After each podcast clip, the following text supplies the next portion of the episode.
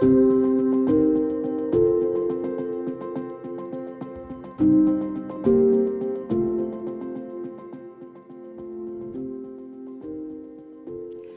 la grande invasion russe du 24 février 2022 est devenue une surprise pour la France? Comment la société et le monde d'affaires français réagissent-ils à la guerre en Europe? Vous écoutez le podcast L'Ukraine face à la guerre. Ce podcast est enregistré en Ukraine et par des Ukrainiens.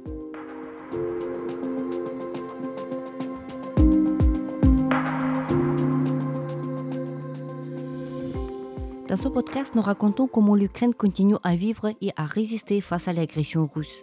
Nous proposons des analyses, mais aussi des témoignages. Nous essayons de vous faire comprendre l'Ukraine, son histoire, sa société et sa culture.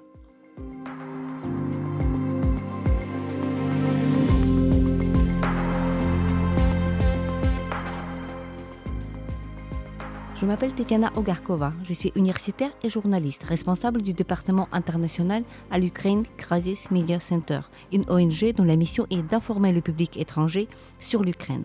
Avec moi, Anastasia Chapochkina, maître de conférence en géopolitique à Sciences Po et présidente du think tank Eastern Circles, spécialiste Europe-Russie et de la géopolitique de l'énergie.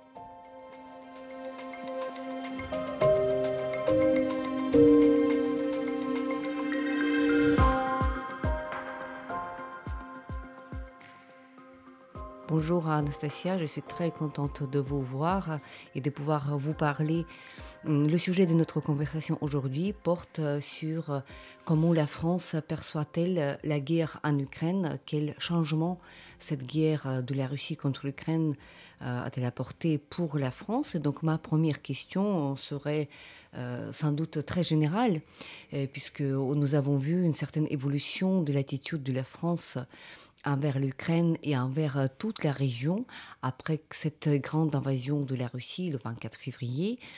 Hum, pendant des, années avant 2022, la France euh, jouait plutôt un rôle de l'intermédiaire, n'est-ce pas, dans le format Normandie, dans ces négociations. Et là, on voit quand même que euh, la France, grosso modo, passe du côté de l'Ukraine et soutient l'Ukraine et s'oppose de plus en plus à la politique russe. Mhm. Oui, effectivement, pour la France, le plus grand changement, c'était le tournement de sa politique étrangère, qui normalement était tournée vers la Russie. Déjà, les régions n'étaient pas prioritaires dans la politique étrangère de la France, c'était plutôt les pays de l'Afrique qui étaient par exemple traditionnellement prioritaires. Mais dans les régions, si on parle d'un pays qui avait vraiment la priorité, traditionnellement, c'était la Russie. Et on parle même historiquement, même avant l'Union soviétique, il y a quand même des relations très proches, très euh, longs et parfois très difficiles qui ont lié ces deux États. Et donc ça s'explique pourquoi pour la France, et là on parle du monde politique, du monde du business aussi, euh, même l'image de tous les autres pays, on dirait, de, de l'Union soviétique, sauf les experts, était l'image de la périphérie de la Russie. En 2016, on a écrit un article pour, avec, un think tank ukrainien d'ailleurs euh, sur le business français en Ukraine. Et euh, on a interviewé certains, certains euh, boîtes, y compris des grandes boîtes, et on a eu aussi accès aux autres interviews qu'ils ont données à différentes personnes qui ont expliqué pourquoi ils se sont implantés en Ukraine. Et une opinion prévalente était que pour eux, la Russie et le marché russe, avec le plus de population, le plus euh, de, de, de pouvoir de dépenses, etc., étaient au centre, et tous les autres pays, y compris l'Ukraine, étaient sur la périphérie. Donc la guerre, euh, elle a vraiment bousculé ce, positionnement. Et euh, c'est pour la France un grand changement.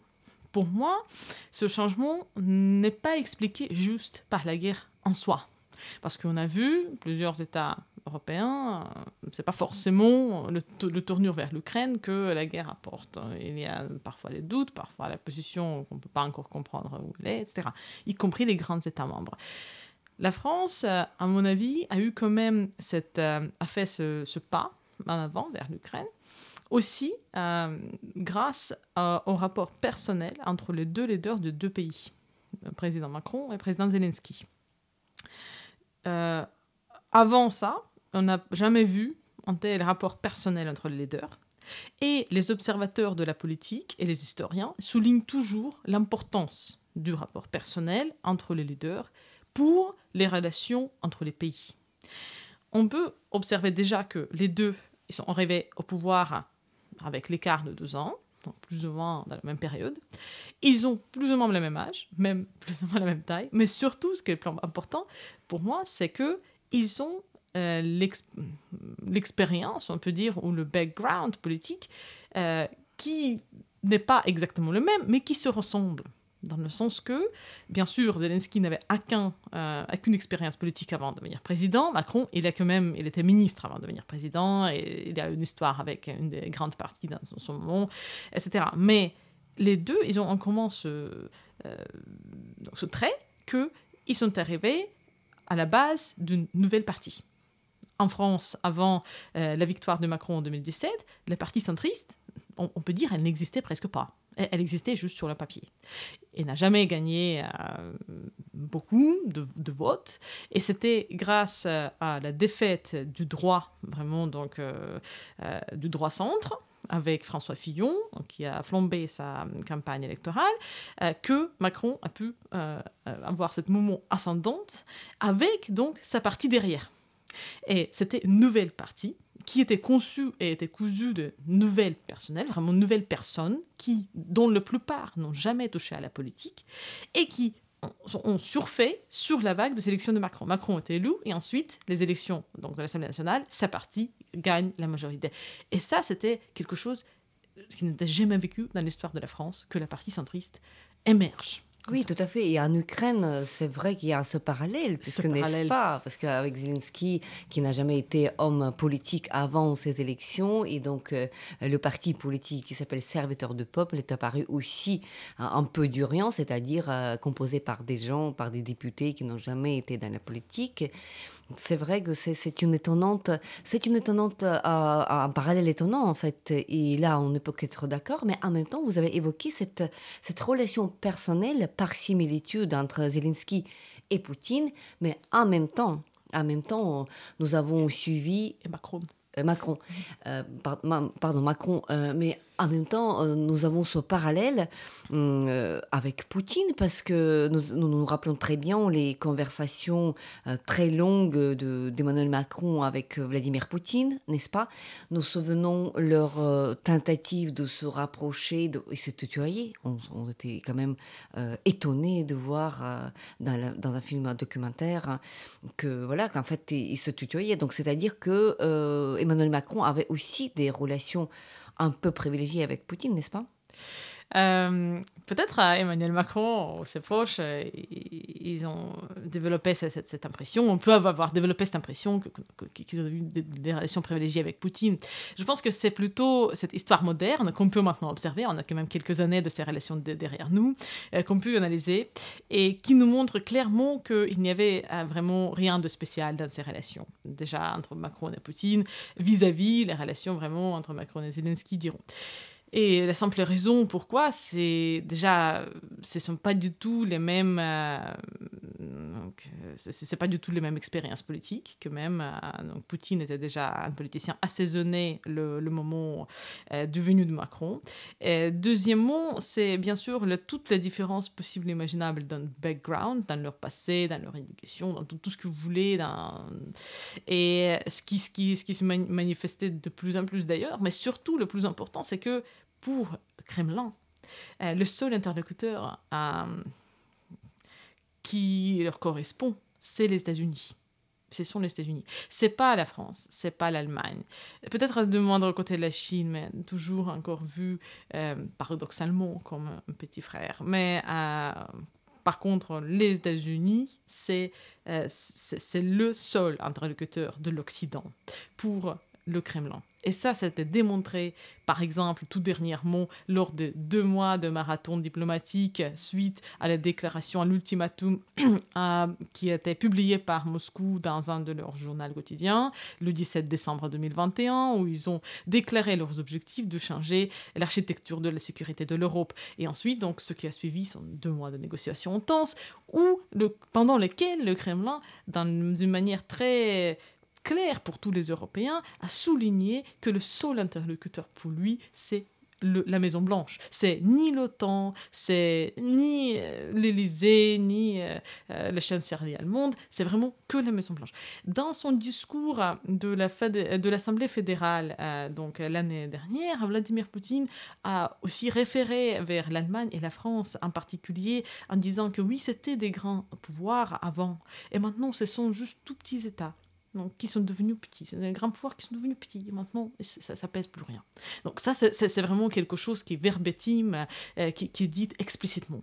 Euh, il y a analystes russes euh, qui ne soutiennent pas du tout Poutine, mais qui ont toujours commenté et qui, comprennent la France, qui, ont fait les recherches en France, et qui ont qui ont expliqué depuis des années, depuis le début du mandat de Macron, euh, que Macron est, perçu euh, comme, euh, on diront, quelqu'un de l'inférieur politiquement à Poutine, par Kremlin, par le Kremlin même. Si jamais, ensuite, on a bien sûr toute l'espérance de, la classe politique française, qui, se voit normalement, etc., donc, comme leader, un des leaders de l'Europe. C'est normal, mais même l'Europe, pour Poutine, n'est pas du tout à l'auteur euh, des États-Unis parce que c'est, il vit dans la mentalité de la guerre froide. Et donc là, si quelqu'un se fait illusion sur euh, euh, son importance, sur des relations amicales, etc., on le voit, cette illusion se démentir lors de ces derniers mois, notamment, mais même lors des dernières années. Le seul pouvoir diplomatique qui a émergé depuis le début de la guerre, depuis le début de l'invasion de l'Ukraine, c'est la Turquie. Et là, c'est pas parce que, euh, bien sûr, Erdogan et Poutine, là, eux, pour une fois, ils partagent vraiment beaucoup. ils ont beaucoup en commun. Euh, là, on peut vraiment avoir une liste de 20 points, je pense, mais le plus la raison pour moi la plus importante pourquoi la France, euh, pardon, la Turquie a, vraiment ce, poids vis-à-vis dans, dans, les yeux de, Kremlin, c'est parce qu'ils n'hésitent pas à utiliser la force militaire dans leur relation de partenaire stratégique avec le Kremlin, ce qui est en soi paradoxal, mais c'est ça qui fait le Kremlin respecter la Turquie. C'est le pouvoir d'Erdogan d'abattre l'avion de chasse euh, de Kremlin. Et ça, c'est quelque chose qui ne viendrait jamais à l'esprit de l'Union européenne, qui a, à lui, à, elle, l'Union européenne, a documenté nombreuses, nombreuses, nombreuses instances depuis les dernières huit ans de la percée de l'espace aérien par les avions de chasse russes, l'espace maritime par les sous-marins, sous-marins russes, etc., etc. il y a de nombreuses instances bien documentées. Jamais ça viendrait à l'esprit à, qu'un État membre de l'Union soviétique d'abattre un avion de chasse. mais ce qui, ce qui, est aussi intéressant, vous avez évoqué cette vision russe.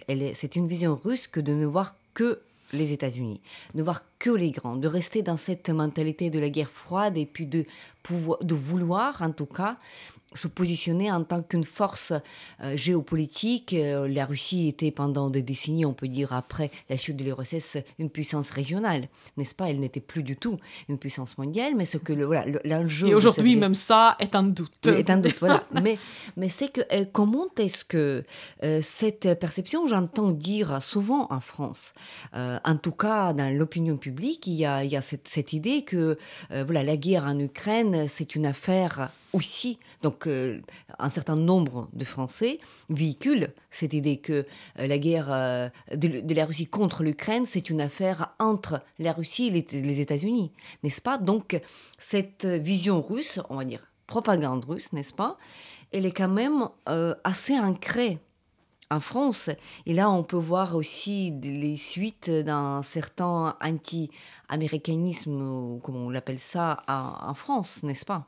Je ne pense pas que c'est que la propagande russe, hein, malheureusement. Je, pense que vraiment c'est quelque chose qui, qui, est expliqué plutôt par les relations historiques, euh, je parle de l'histoire moderne vraiment entre la France et la Russie, y compris par les intérêts très importants du business français en Russie, dont en premier rang, on, peut dire bien sûr il y avait le business de la défense, qui, avait une coopération importante avec la Russie, mais aussi le, surtout le business de l'énergie, euh, qui avait la coopération très importante. Là, on parle de toutes les possibles formes de l'énergie. Bien sûr, pour la France, c'est moins, de moindre mesure le gaz, mais pour, euh, euh, mais pour euh, pour moindre mesure le gaz que la Russie exporte juste pour la consommation française. Ça, on peut estimer entre 10 et 14% de, euh, du mix énergétique. Euh, donc euh, déjà, déjà, le gaz, il représente entre 17, entre 17 et 20 du mix énergétique donc, français, dépendamment de, de période à, donc de, de l'année. Et ensuite, dedans, c'est entre 10 et 14% le gaz russe. Du coup, c'est vraiment une très très petite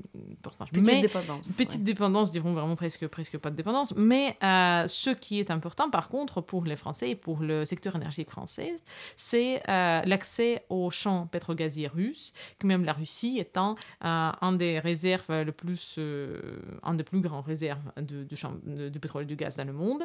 Et là, les boîtes, il s'agit pas seulement des boîtes de production et développement comme Total, qui ne s'est jamais retiré de, sa participation dans les projets, grands projets pétrogaziers russes. mais aussi des boîtes d'ingénierie comme Technip ou, euh, ou Schlumberger. Donc là, ce sont aussi des acteurs qui sont très intéressés par ce secteur et qui euh, ils sont bien positionnés. D'ailleurs, tout, tout, tout, comme les, boîtes d'ingénierie américaines ont été bien positionnés, etc. Donc juste pour dire que euh, pour ça, il y a déjà donc cette norme intérêt. Ensuite, il y a des secteurs qui n'ont rien à voir avec l'énergie, comme par exemple le secteur automobile ou le secteur des produits laitiers, qui ont fait des investissements très importants en Russie et ont dû se retirer avec beaucoup de peine, donc par la suite, au début de la guerre. Là, je pense notamment sur Renault, qui a fini par posséder 75% d'Artavaz.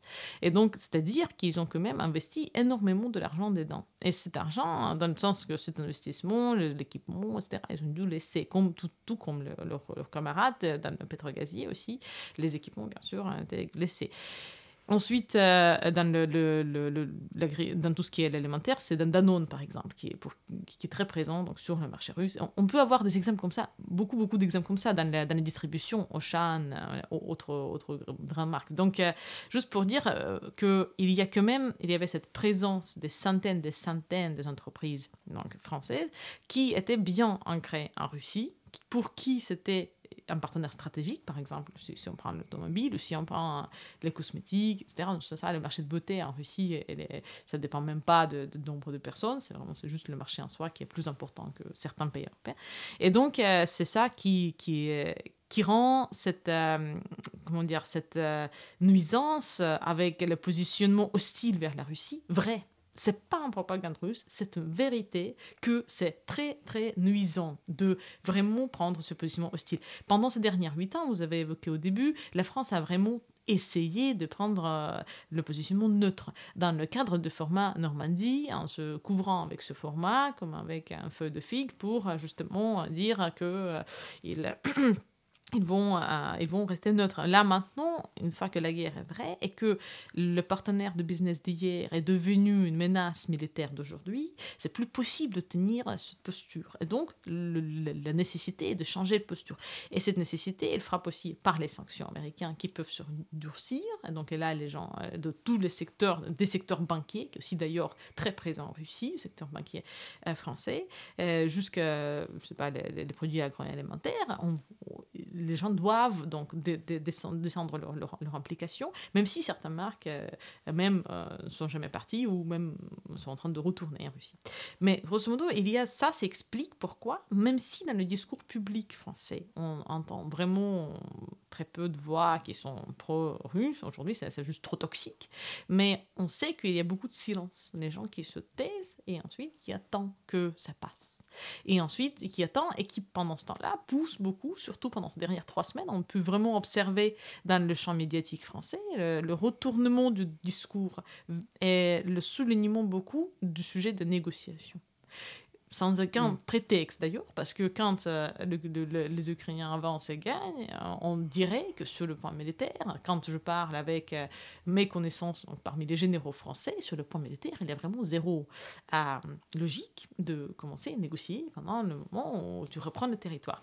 Et donc, par contre, ça serait bien, parce que par contre, on ressent bien la pression du Kremlin sur les classes politiques et militaires, parce que les militaires, beaucoup de militaires, comme on évoquait, ils ont aussi eu des, des relations historiques avec la Russie, qui soulève cette nécessité, et pas bien apparemment peut-être par leur propre par leur propre euh, intuition mais comme c'est un peu une contre logique donc militaire et comme c'est aussi tous en même temps pendant une période très courte de dernières trois semaines, ça quand même soulève des questions qu'il y a quelque part il y a une vraie pression qui, qui est mise et qui donne ses résultats. Et aussi parce que les gens attendent que comme quand est-ce que ça va se terminer. se terminer et on peut revenir avec vers business as usual vers la Russie. Et voilà voilà c'était le thème qui était très évoqué dans les années 2014-2015 je me, je me rappelle très bien cette période où voilà tous les efforts étaient là pour essayer de, de, de calmer l'agresseur et puis de ce que vous dites sur cette logique euh, de l'entrepreneur, donc la, logique de commerciale, la logique de marché,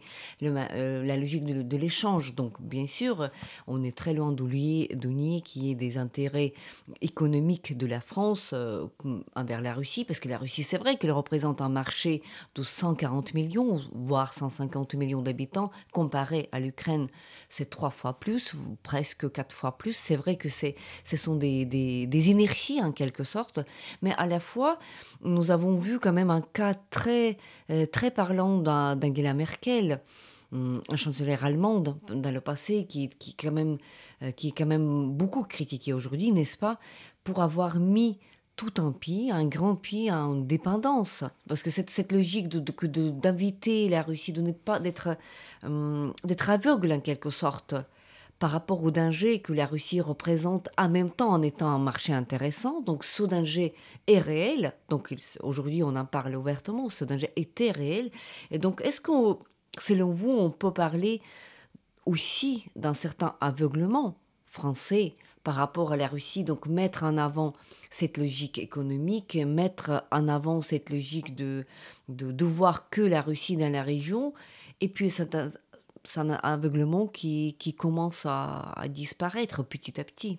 Mmh. aujourd'hui. Je ne je, je caractériserais pas ça comme un aveuglement, pas, parce que l'aveuglement, c'est-à-dire que les gens ils sont un peu naïf ou voilà. Moi, je pense pas que c'est ça. Je pense que c'est juste euh, le fait que tous ces pays, l'Allemagne, la France, n'importe quel autre pays, euh, ils ont quand même une habitude d'interagir au quotidien avec euh, les, leaders carnivores. Du coup, les leaders qui, qui sont, qui sont les, les, ogres dans leur temps libre. Donc, et là, on peut, il y a même des vrais ogres d'ailleurs, parmi certains leaders africains dans le passé récent, des partenaires très proches de la France, par exemple. Donc, je veux dire que c'est pas inhabituel euh, pour eux d'interagir avec euh, les États qui sont totalitaires chez eux, qui ont la peine de mort. Qui, donc, il n'y a rien d'inhabituel dans chacun pays du monde. Voilà, ni les États-Unis, ni la France, ni l'Allemagne ne sont pas euh, donc euh, immune de ça. Même n'importe quel euh, autocrate de Moyen-Orient, de, de, de l'Afrique, voilà, même la Chine, je veux dire. L'Iran aussi, pour, pour la France. Pour la France, exactement. Un cas à part. Ouais. Et la Chine qui est le partenaire commercial le plus important pour chaque pays du monde. voilà, donc, je veux dire que c'est vraiment c'est presque chaque pays du monde aujourd'hui. C'est la réalité de la vie est telle que, que, que, que, tous les pays sont en interaction avec tous les autres pays. Jusqu'à un moment quand un des autres pays représente le danger militaire certain pour eux.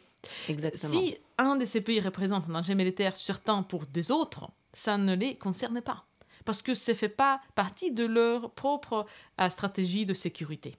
Et c'est la même chose, on peut dire pourquoi l'Ukraine a continué les relations avec, euh, euh, je ne sais, pas, sais pas quel pays, quand tel tel pays a envoyé, par exemple, les États-Unis, quand les États-Unis ont envoyé Irak. Mais, parce que tout le monde a continué les relations avec les États-Unis, parce que ça, c'est l'exemple préféré des Français, parce qu'ils sont très anti-américains, donc ils, ont, ils, montrent toujours cet exemple. Les Russes aussi, ils adorent cet exemple. Moi, je le prends juste comme un exemple caricatural, mais pour dire justement qu'il mm, n'y a vraiment pas du tout, pas un, seul pays qui est euh, blanche comme la neige et qui, tout va bien, voilà, jamais il n'y avait un problème.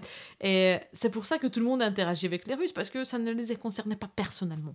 Et donc, quand ça détruit l'Ukraine ou l'Irak ou la Syrie ou d'autres pays du monde, mais ça n'a aucune importance. Mais pas la même, la même, la même façon que, que pour l'Ukraine, la guerre en Syrie n'avait vraiment aucune importance, zéro. Quand le pays était détruit complètement, et le même exact fait euh, et attend la Syrie qu'aujourd'hui attend l'Ukraine par le même agresseur exact, mais l'Ukraine n'a pas donné plus de, place à la Syrie dans ses, dans ses médias qu'il le donne aujourd'hui, que dans d'autres...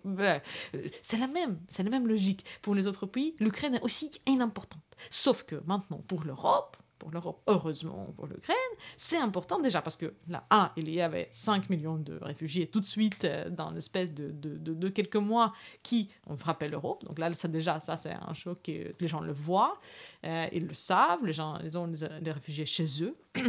C'est quelque chose de très réel. Deuxièmement, tout le monde a compris que c'est très proche, donc il y a une vraie frontière qui est juste là, et que euh, les Russes, ils sont devenus belligérants. Donc, parce qu'ils ont commencé vraiment à parler belligéramment, avant ils n'ont pas fait comme ça, et ils sont devenus belligérants vers l'Europe et vers l'Occident. Et c'est que pour cette raison-là qu'aujourd'hui, l'Occident a pris l'intérêt en Ukraine.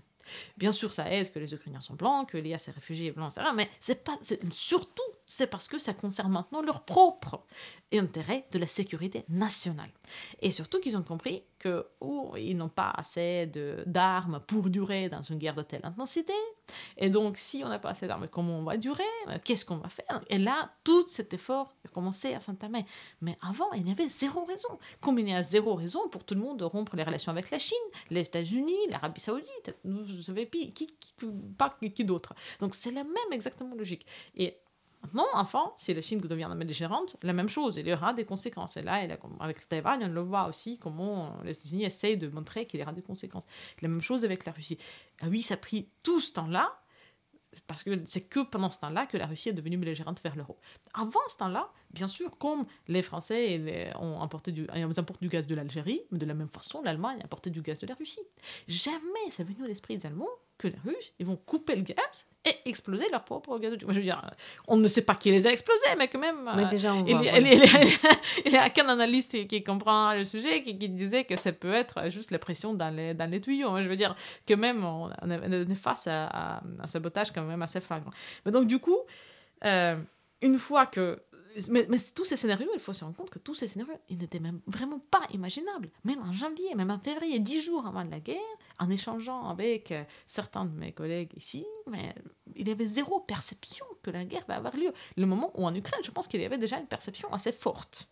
Oui, oui, oui, oui. Donc là, c'est vrai que en France, on observait une certaine, euh, voilà, donc euh, le fait qu'il n'était pas préparé, qu'il, euh, on se rappelle très bien le départ de l'ambassade, par exemple, de France, c'était ah parmi les derniers à quitter l'Ukraine.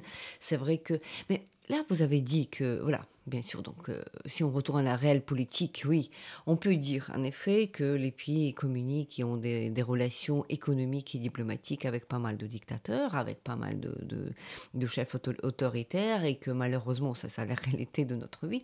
Oui, d'une part, mais d'autre part, quand même, si on regarde la région, si on regarde la Russie, la Russie se positionnait depuis des décennies quand même comme un, comme pays de, la culture, comme un pays de, valeurs plus ou moins démocratiques européennes? C'est là que réside le problème, parce qu'il n'est pas d'un problème de voir, par exemple, l'Iran euh, aujourd'hui. Pas il y a 40 ans, mais aujourd'hui, on n'est pas étonné quand l'Iran fait un certain nombre de choses. Mais admettez que nous, même pour nous les Ukrainiens, il, est quand même, il était quand même très choquant de, voir ce que, ce que la Russie représente vraiment. Euh, c'était extrêmement choquant de voir comment se comporte leur armée, puisque, et comment on se comporte aujourd'hui avec les frappes de missiles qui tuent des, des civils. Ce sont vraiment de gestes de la barbarie. Euh, extrême. C'est-à-dire, et ça ça, ça, ça, devrait changer quelque chose, n'est-ce pas, dans la perception de la Russie, puisque c'est quand même une découverte, on ne s'attendait pas à cela, parce que la Russie se positionnait toujours à proximité, il se positionnait comme une certaine alternative à l'Europe, mais quand même, c'était pas un pays qui disait clair et net, euh, voilà, que nous sommes ici un totalitarisme, un autoritarisme, et nous procédons par génocide, et ça ne pose pas problème n'est-ce pas? Donc je pense que ça devrait quand même ouvrir pas mal des yeux en France, non? Hum. Aujourd'hui, oui, ça c'est devenu évident. Encore une fois, c'est devenu évident juste parce que ce sont des voisins directs de l'Europe. Parce que, encore une fois, la même exactement barbarie a été commise par les Russes en Syrie pendant des années, mais personne n'a jamais ouvert les yeux. Ensuite, deuxième, ça, ça intéressait vraiment personne. Deuxième chose, c'est que euh, en Russie même, pendant des années, la même barbarie est commise dans les prisons, sur euh, les Russes de l'opposition, sur la société civile, qui, n'existe, qui, est complètement écrasée, qui existe dans, l'opposition d'écrasement total, mais ça n'intéressait non plus pas, beaucoup de politiciens, voilà, parce que c'est sont leurs propres affaires. Mais c'est ce que la personne fait chez eux qui montre que même si la disregard pour la vie humaine chez eux est tellement basse, donc comment elles vont, donc pourquoi serait-il humain dans le comportement vers les autres dans les conditions de la guerre? Pour ne pas parler bien sûr de tous les comportements de troupes paramilitaires russes en Afrique qu'on aussi euh, connaît depuis des années. Aujourd'hui, c'est un phénomène connu. Pourquoi ça n'a pas intéressé? Parce que c'est quelque part en Afrique, c'est très loin de l'Europe, dans l'esprit des gens, même si on regarde dans la rue, il y a quand même l'Europe, euh, pas que, que blanc, etc., mais quand même dans l'esprit de la classe politique, c'est éloigné. Et là, maintenant, quand les gens s'identifient plus avec les victimes, ils puissent se reconnaître les visages européens sur la télé, ils se disent Ah oui, ça, c'est quand même pas cool. Donc là, on a la guerre en Europe. La même chose s'est passé avant, hein. c'était euh, voilà, pas aperçu, mais c'est qu'aujourd'hui, parce que les, les Européens puissent s'identifier et ils voient que la Russie menace eux-mêmes. Donc, et, et le dit ouvertement. Et ça, ils n'ont pas dit ouvertement avant. Donc c'est ça qui a changé. Je pense que le, le, positionnement de la Russie, la Russie ne se positionne plus comme un pays démocratique ou quoi que ce soit. il n'y a plus de cette façade derrière laquelle euh, l'État autoritaire que les Russes de l'opposition connaissent très bien, ça caché. Il n'y a plus ça, c'est fini ça. Aujourd'hui, il y a le discours assez ouvert, assez comment, flagrant, qui est prononcé par les représentants officiels. On peut, vous entendre euh, sur le télé français le représentant de le, porte-parole de l'ambassade de la Russie à Paris. C'est juste incroyable que quelqu'un de ce niveau de, l'intelligence pourrait être mis à représenter un ambassade, même n'importe quel pays d'ailleurs. Avec, avec ce type de langage, avec ce type de choix de mots, c'est complètement autre hum, donc, euh, image d'un diplomate qu'on avait dans le diplomate russe auparavant. Même quand ils étaient dans l'hypocrisie, c'était pas du tout de cette manière qu'ils se sont positionnés. Mais aujourd'hui, même le choix du personnel témoigne du tournoi total et de la fin de cette façade. Et euh, donc, il n'y a plus besoin de jouer dans ce jeu. Et s'il n'y a pas besoin de jouer dans ce jeu, donc on coupe le gaz, donc on, brûle les ponts, et donc on commence à vraiment devenir, euh, euh, menacé avec l'arme nucléaire. Je pense que ça aussi, la menace nucléaire, ça, ça a interrogé beaucoup les esprits ici. Et à ça, personne ne peut être indifférent, parce que c'est quand même euh, le peur euh, primaire qui est en nous, et on, a tous, euh, on tremble tous devant la guerre. Par ailleurs, une question qui, qui, m'a toujours intéressée, intriguée, parce que la Russie avait fait chantage nucléaire à plusieurs reprises depuis cette grande invasion, n'est-ce pas? Et à chaque moment, donc, il y avait un nombre de réactions, notamment des États-Unis, on entendait des, des, des répliques qui, qui, qui laissaient comprendre qu'en fait, la réponse à recours à l'emploi de l'arme nucléaire, même tactique, sera extrêmement ferme. Il n'y a pas énormément de puits nucléaires dans le monde. on a entendu aussi des répliques de l'air en Bretagne. Mais je ne me rappelle pas euh, le moment où la France, euh, la personne de Emmanuel Macron, avait employé un langage vraiment très fort par rapport à, cette rhétorique, bien sûr, euh, de chantage. Il y avait euh, peut-être ce n'est qu'une impression que nous, avons en Ukraine, mais on a l'impression que la France se taisait un peu plus que les autres sur cette question nucléaire. Est-ce que cette impression, euh, est-ce que vous partagez cette impression? Euh, Même plus, euh, Emmanuel Macron s'est prononcé sur le sujet. Effectivement, il a dit qu'il n'a pas d'intention d'utiliser l'arme nucléaire hein, donc, dans, cette ligne-là. Donc ça, c'est vraiment l'inverse de la dissuasion nucléaire, comme on le connaît par les, par les bouquins, comme on l'a appris donc, à la fac, disons. donc par les bouquins théoriques. mais vraiment, c'est l'inverse. Et si on pense sur... mais pourquoi? Euh, je, vais juste finir euh, si, on pense sur la, sur la pratique, bien sûr, euh, Vladimir Poutine, il comprend le langage quand même de la force, beaucoup plus qu'il comprend le langage de quoi que ce soit autre. Et par contre, je ne suis pas tout à fait d'accord que la France elle a toujours eu ce comportement, parce que je me rappelle très bien d'une expression de l'ancien ministre donc des affaires étrangères donc pendant le premier mandat de Macron. Et lui il a donc il c'était pas dans un dans un contexte officiel de, de, conférence de presse mais plutôt c'était dans un contexte de l'interview pour une chaîne de radio. Donc moi j'ai entendu ça vraiment dans la voiture mais il était interviewé justement pendant les premières menaces nucléaires vers mars et avril surtout après que la centrale de Zaporizhia a été occupée. Et même je pense que Tchernobyl était encore occupé. Donc donc, euh, là, c'est la première fois quand la menace nucléaire, c'était vraiment un, grand sujet. Et euh, le ministre des Affaires étrangères, en interviewé sur une chaîne française, dit Oh oui, oui, euh, Poutine nous dit Moi, j'ai une bombe nucléaire, mais moi aussi, je l'ai.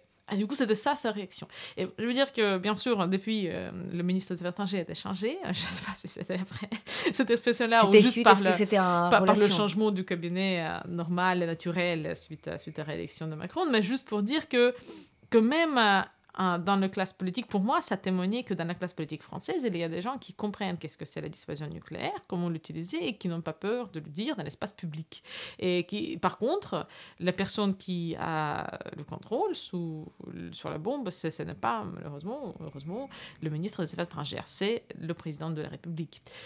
Et donc là, le président de la République, malheureusement, il a pris ce, positionnement beaucoup plus faible. Et pourquoi il a pris? Parce que je pense que la France, toujours... Euh, euh, euh, elle, nourrit cet espoir de euh, d'éviter le pire. De, non, non, là c'est tout le monde, je pense qu'elle veut, éviter le pire, ça c'est pas la France n'est pas unique dedans, mais la France nourrit cet espoir de quand même hmm, d'être aperçu par, par, les, par les Russes comme, comme un vrai interlocuteur euh, diplomatique et comme quelqu'un avec qui les Russes puissent parler. Je pense que c'est une illusion dont les Russes euh, entretiennent, euh, par lesquelles les Russes entretiennent donc certaines ambiances euh, dans, la classe politique française, mais c'est une illusion qui, qui marche très bien en tout cas. Et, donc, et, si vous voulez entretenir en contact avec quelqu'un, si vous voulez être en dialogue, mais vous voulez bien sûr sembler le plus paisible possible, parce que si vous commencez à menacer quelqu'un avec l'arme nucléaire ou dire que ah oui c'est juste, tu vas voir ce qui va se passer,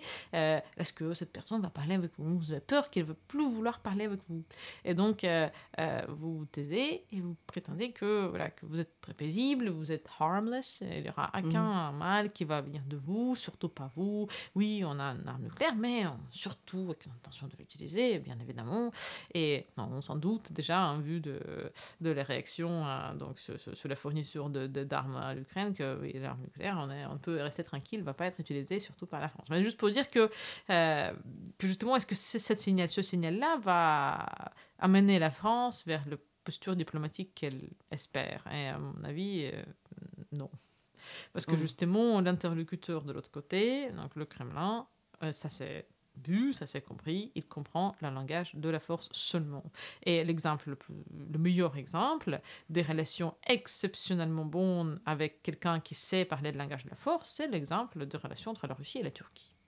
Exactement donc là, là c'est vrai que là, c'est un exemple parlant. Et en plus, oui, donc les échecs un peu accumulés, n'est-ce pas? Parce que euh, Emmanuel Macron était très, très, très actif avant la guerre. On se rappelle très bien de ses allers-retours euh, pour parler avec Vladimir Poutine. Ça n'a rien donné. Ça faisait rire les Ukrainiens, je ne vous cache pas, puisqu'on comprenait très bien ce que ça ne marcherait jamais.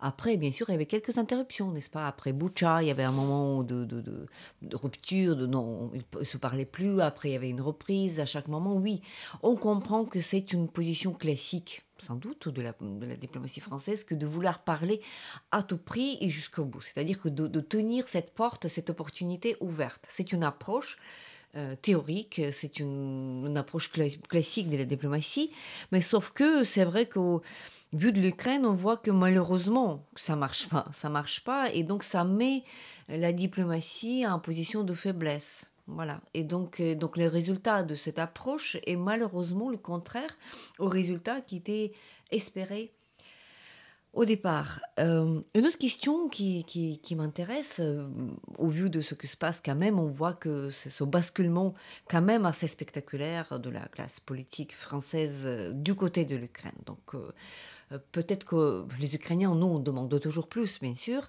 mais à la fois, on voit qu'il y a des, changements qui sont irréversibles. C'est-à-dire que là, avec la décision historique, où la France avait quand même joué son rôle, que d'attribuer à l'Ukraine le statut depuis candidat à l'Union européenne, le rôle de la France était là, il était important voire majeur, avec d'autres, avec un certain nombre d'autres pays, on voit que la France commence à accepter que l'Ukraine fait partie de la famille, fait partie de la famille, euh, concert des nations, et donc ceci est là, mais en même temps, c'est là ma question, euh, comment évoluez-vous la, force de la résistance, c'est-à-dire la, force de tenir de la France face à cette agression qui est très loin de s'arrêter en fait? On voit que en fait euh, la, Russie s'entête et il n'y a aucun signe qui vont arrêter le frappe par missile, il n'y a aucun signe qui vont arrêter euh, leur tentative, je dis ça avec ironie, de prendre Bakhmut, qu'ils essaient de le faire depuis trois mois, mais ils vont continuer de le faire.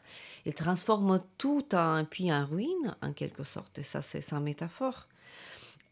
Jusqu'où est-ce que la France est capable d'aller aujourd'hui étant donné que ça commence à nuire, cette guerre commence déjà à nuire à l'économie du pays, et puis, puis d'appauvrir la population et puis de représenter un risque pour la France hmm.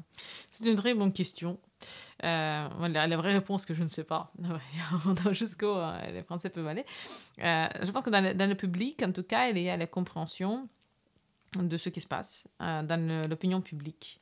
Il y a certains médias qui donnent euh, des journées entières, hein, tous les jours, ou des demi-journées, ou de, nombreuses heures, hein, au sujet de l'Ukraine, à la couverture de l'Ukraine, y compris les chaînes qui sont très euh, largement regardées, comme LCI par exemple. Ils ont, leur ligne éditoriale était de choisir de donner un espace énorme à l'Ukraine, à la discussion, toujours donc, sous un angle, etc donc, et ça, ça donne quand même un espoir, parce que à la fin, la France est un pays démocratique et le gouvernement répond hein, donc à tout ce qui est, le, mood de la public. Après, quand les Verts continuent et on, va voir...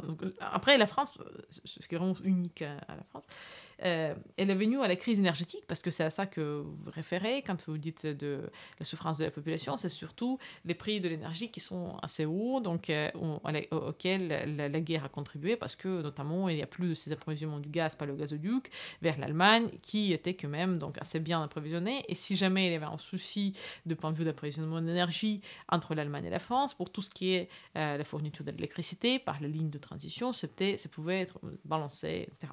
Et là aujourd'hui avec cette rupture et avec euh, la impréparation totale de l'Allemagne par son infrastructure de euh, l'importation du gaz alternatif, par exemple GNL, donc il y avait vraiment zéro euh, donc centrale de régasification donc terminal ou terminal GNL donc en Allemagne au début de la guerre. Maintenant, ils sont en train de construire. Euh, la France était un espoir, on peut dire, surtout grâce à son énergie nucléaire, et qui représente entre 75 et 85% du mix énergétique en France. Donc, il s'agit de 56 réacteurs nucléaires, une des puissances, donc la puissance nucléaire de l'Europe, certainement, donc vraiment important, donc dans le sens civil, un nucléaire civil. Elle a euh, pas de chance. Donc, la France voit euh, demi de ses réacteurs. Donc, sur 56, euh, là, on parle vraiment de, 26, maintenant un peu moins parce qu'ils sont en train de restaurer, mais quand même euh, plus de 20 réacteurs qui sont mis à l'arrêt parce que euh, une commission donc, de, qui, régule donc, surtout la sûreté des réacteurs a décidé qu'il y avait un souci de sûreté, bien sûr, pour le secteur nucléaire. N'y a rien de plus important que la sûreté. Donc, ils arrêtent tout. Et avant qu'ils réparent, et ça, ça prend du temps, de l'expertise, tous les réacteurs, et peuvent pas les remettre en ligne. Et donc, c'est juste un par un qu'ils sont remis et ça va prendre encore des mois, espérons euh, pas des années. Donc, euh, et ça, c'est le moment, le, pire de, mauvais moment que, que, ça pouvait arriver à la France, qui a donc se retrouvé, au lieu d'être le pilier de l'espérance de tout ce qui est donc la fourniture d'électricité dans, dans, le temps que chez les voisins ça marche pas, et c'est devenu elle-même dans le besoin des importations. Donc c'est quand même, c'était quand même vraiment un coût assez bas et, inattendu. Et donc, euh, pour euh, l'opinion publique, bien sûr, ça n'a pas aidé, parce que là, euh, tout, le monde va en souffrir, aussi, etc. mais tout ce qu'on voit, tout ce que je vois, en tout cas, autour de moi, et moi j'habite à Paris, peut-être c'est pas pareil ailleurs, mais je, voyage en France aussi, et ce que j'entends, c'est que l'opinion publique, c'est que même oui, les sacrifices qu'on a, c'est quand même rien comme, de la part de sacrifices des Ukrainiens. Et que les Ukrainiens ils sont là pour nous. Donc il y a beaucoup de ça qui est aussi dans les têtes des gens. Merci beaucoup, Anastasia, pour cette, cet entretien. Merci.